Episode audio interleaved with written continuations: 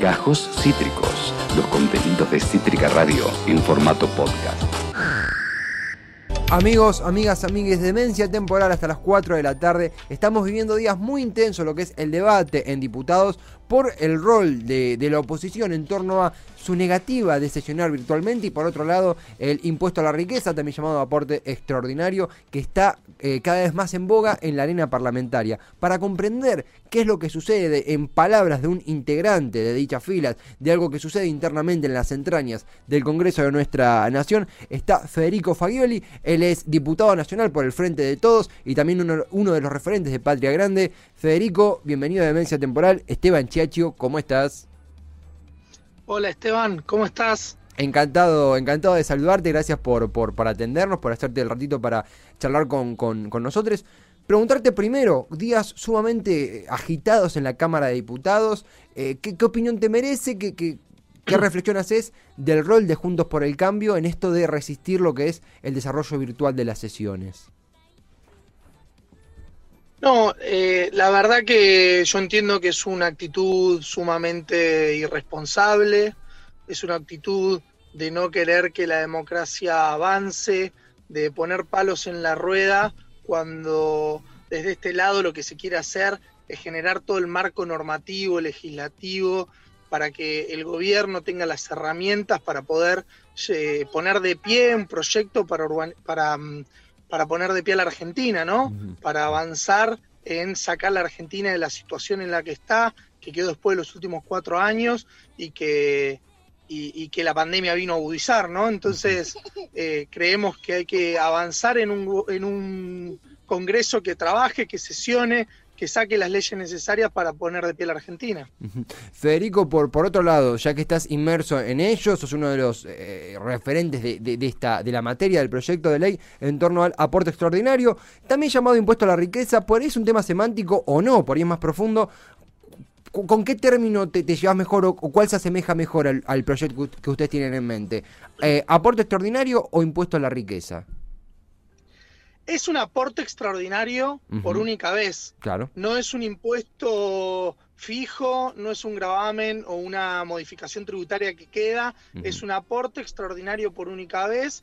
Le, eh, es un planteo necesario que, que, se viene haciendo no solo acá en la Argentina, sino que en distintos países del mundo, porque se necesita que los sectores más ricos de la Argentina y del mundo, los que se han enriquecido muchísimo, mientras la Argentina estaba pasando una situación muy mala y cada vez se generaba un proceso de desequilibrio y desigualdad mayor, que empiecen a aportar a entender que necesitamos la solidaridad porque necesitamos eh, poder invertir en esos sectores más postergados para levantar la Argentina. Uh -huh. eh, así que es un aporte por única vez de un pequeño, muy un pequeño grupo muy reducido de la sociedad, de no más de 12.000 personas que tienen más de 200 millones de pesos.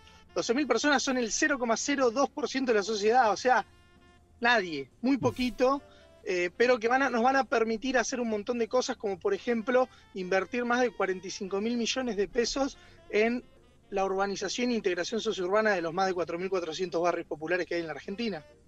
Y, en ese aspecto, Federico, eh, amén de, esto que, que, mencionás que es imprescindible para comprender en profundidad el, proyecto, también está lo que es netamente la arena legislativa, al ser primera mayoría, eh, pero no mayoría total, el Frente de Todos en diputados.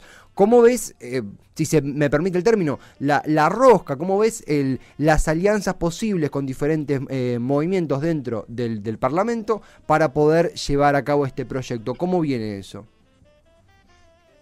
Bueno, eh, por un lado, parte de la oposición, Juntos por el Cambio, dentro de, de la actitud antidemocrática que llevaron adelante el otro día, dijeron en claro de que ellos estaban haciendo eso porque no quieren discutir temas como la reforma judicial, es decir, no quieren tocar a aquellos que los cuidan y, tampo y tampoco quieren tocar el aporte a las grandes fortunas, es decir, defienden a los grupos concentrados de la Argentina, de grupos concentrados de la economía argentina, mientras la sociedad se, la está pasando muy mal, mientras los sectores postergados de la Argentina la están pasando muy mal, mientras tenemos que eh, diseñar políticas como el IFE para que la gente pueda tener 10 mil pesos en el bolsillo para poder vivir.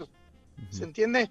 Entonces, hay un sector del Congreso que eh, difícilmente acompañe esto porque defienden ese grupo chiquitito de la sociedad que ni siquiera son ellos, ¿no? Porque eh, es un grupo muy chiquito que es el que direcciona las políticas de ese grupo de la oposición y después hay otra oposición que entiendo que es, que es responsable, que eh, quiere poner de pie la Argentina y que esa oposición junto con nosotros entiendo que vamos a generar los consensos necesarios para poder avanzar en un aporte a las grandes fortunas como lo están haciendo en gran parte del mundo.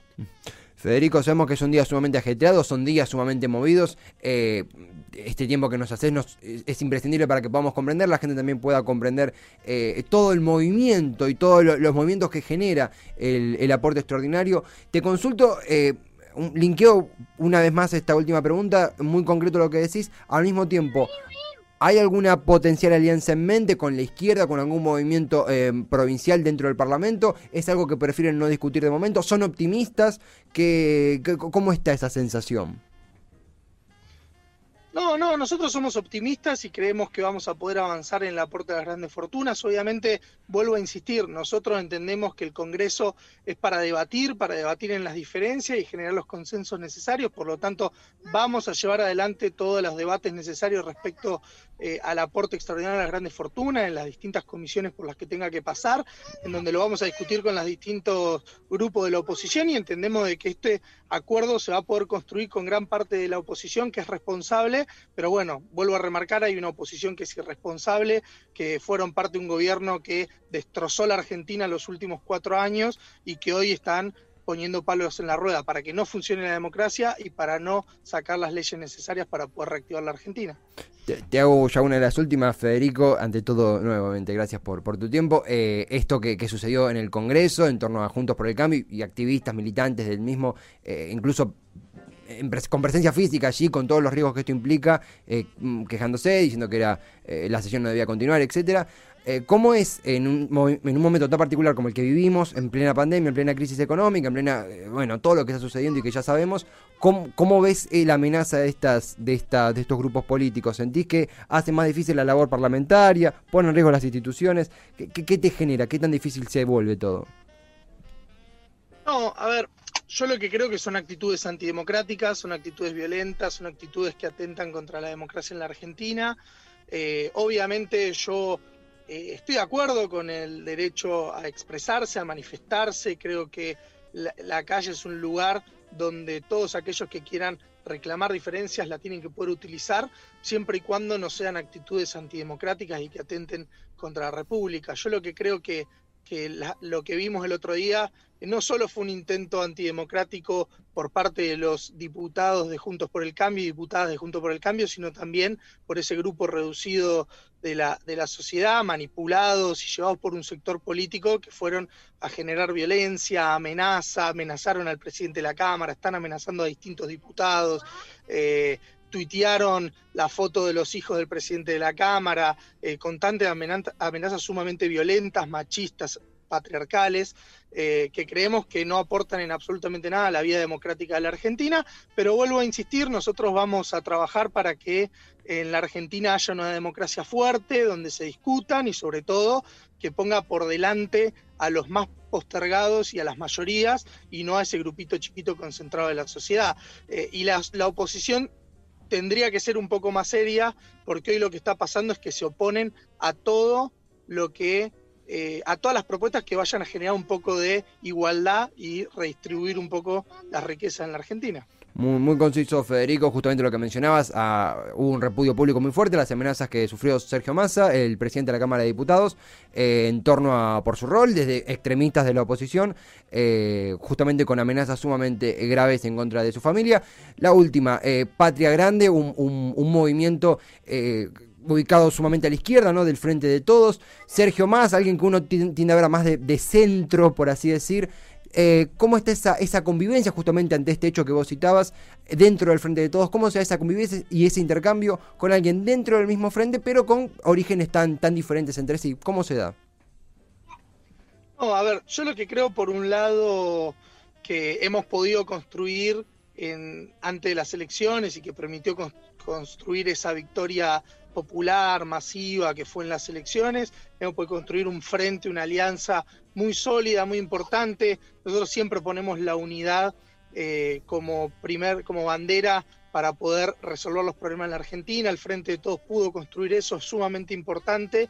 Obviamente, nosotros entendemos de que las, las alianzas son importantes, pero también lo rico es poder discutir las diferencias. Entonces, nosotros no dejamos de plantear las diferencias que tenemos entre nosotros, pero entendemos que todos juntos vamos a construir las políticas necesarias para poder sacar a la Argentina adelante. Y esas diferencias eh, hacen mucho más rico esa construcción porque nos permite debatir y construir eh, eh, un camino para poder sacar de verdad y trabajar por sacar de verdad a la Argentina en la situación en la que está.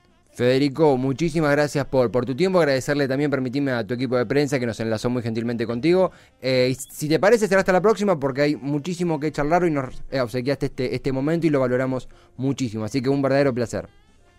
No, muchas gracias a ustedes, un placer estar con ustedes. Un saludo. Abrazo grande, Federico Fagioli, diputado nacional, referente de Patria Grande, integrante del Frente de Todos en torno a el impuesto a la riqueza. Bueno, hablamos de diferentes temas, pero es uno de los referentes de, de lo que se dice, eh, sí, referentes, puntos clave en lo que es la arena legislativa de eh, el aporte extraordinario también eh, llamado impuesto a la riqueza, pero que dicho correctamente es aporte extraordinario, lo dijo él muy, claro, es un aporte extraordinario porque es algo que sucede una vez sola. ¿Tendría que suceder más veces? Es otro debate que podemos proponer aquí. Hoy, el, en un día bastante ajetreado, nos regaló estas palabras muy claras para comprender qué está sucediendo desde la propuesta al frente de todos en torno al aporte extraordinario. Acabas de escuchar Gajos Cítricos. Encontrá los contenidos de Cítrica Radio en formato podcast en Spotify, YouTube o en nuestra página web.